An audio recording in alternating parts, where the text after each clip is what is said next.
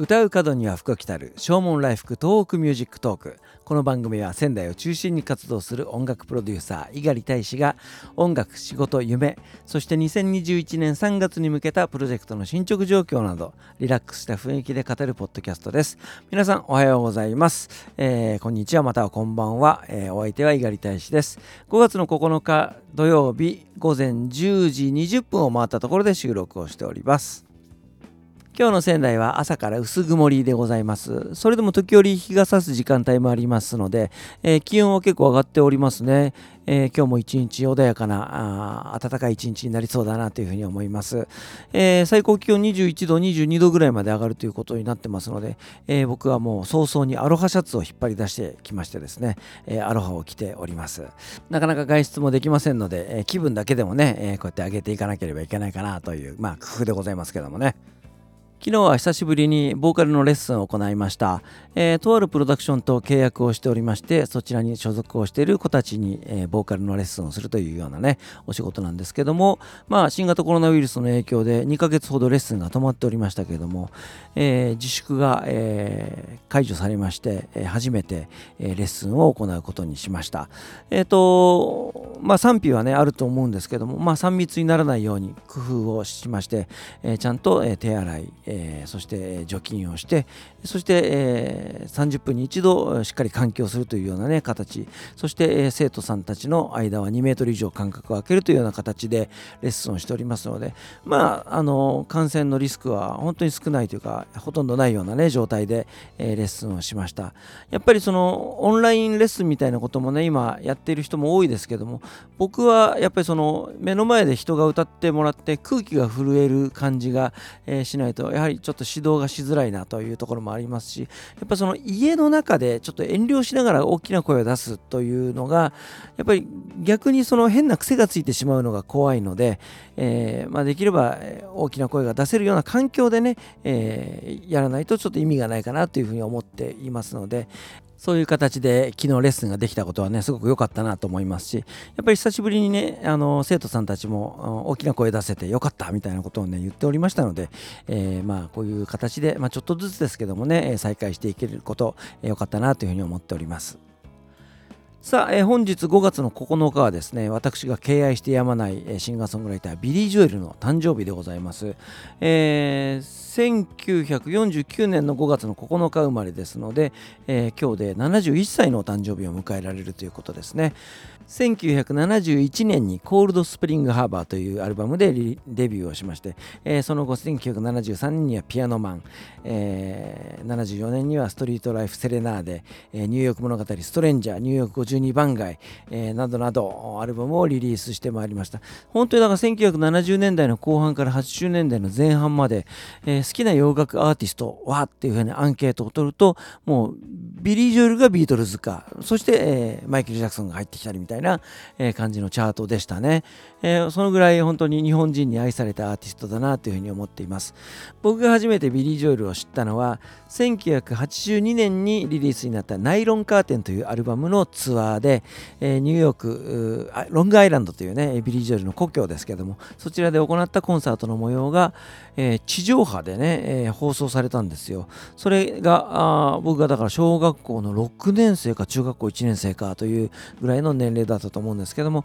まあ、それを見てねうわなんてかっこいいんだろうって、え、サウンドそして演出、え、あとはライブパフォーマンスね。グランドピアノの上に立って上がって歌って踊るみたいなあの、かっこいいって、本当にね、えー、大使少年には刺さるものがあったんですよね。そしてその翌年、1983年にリリースになったイノセントマンというアルバム。これで、えー、本当に僕は大好きになりました。えっ、ー、と、もともとビリー・ジョエルという人は、まあ、ロックンロールだけではなくて R&B 古いソウルミュージックに、えー、憧れて音楽を始めたという経緯がありましてレイ・チャールズが大好きだったらしいんですよね。で、まあ、そういうとこそういったところもありましてこの「イノセントマン」というアルバムは、えー、ソウルミュージック R&B そういったものをモチーフにした一枚になってまして、えー、僕は前にもねこの番組の中で言ったと思うんですけどもブルーアイドソウル白人のやっているソウルミュージック少し洗練されたようなね感じのサウンドが僕は本当に大好きで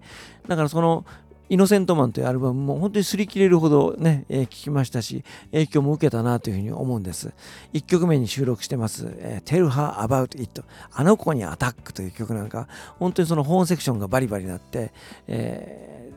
R&B 調のね、えー、コーラスなんかも入ったりなんかして、すごくね、素敵なんですよね、えー、この曲をバンドでカバーしたこともありますし、そしてビリー・ジョルの曲だと、えー、素顔のままで、えー、Just the Way You Are とか、Honesty とかね、ピアノマンとか、そういった曲も僕が、えー、以前、もう以前といってもずいぶん前ですけども、えー、国分町でピアノバーでね、弾き語りをしていた頃なんかも、そういった曲を歌わせていただいたりなんかしました。そういうソウルミュージックやロックンロール、えー、あとラテンやジャズあと映画音楽のようなそういう壮大な感じのサウンドとかね、えー、それを作り上げた、えー、全盛期のねプロデューサーはフィル・ラモーンという人本当にそのビリー・ジョエルとフィル・ラモーンの共同作業っていうのがどれだけ素晴らしかったかっていうのは、まあ、作品を聞けば分かるんですけども本当に信頼し合って、え作品作りをしていたんだなっていうことが、え手に取るように分かりますね。1993年にリリースになったリバー・オブ・ドリームス以降、えー、オリジナルアルバムのリリースはないんですけどもね、えー、その後ライブ版がね何枚か出ましたけども、えー、もちろん CD は全部持っております、え古いものはちょっとレコードでまた買い直したいなというふうに思っているぐらい、え大好きですね、え今でもライブ活動をやっておりますので、え御年71歳今日誕生日でございますけれども、えこれからも元気で活動をねしていただきたいなというふうに思います、えということで今日は大好きなビリー・ジョエルの話をいたしました。えー、今日はお別れに私、猪狩大使が作りました、えー、 The Voice of Love ファーストアルバムに収録しております、 The Gospel という曲を聴いていただいてお別れしたいと思います。お相手は猪狩大使でした。それではまた明日。さようなら。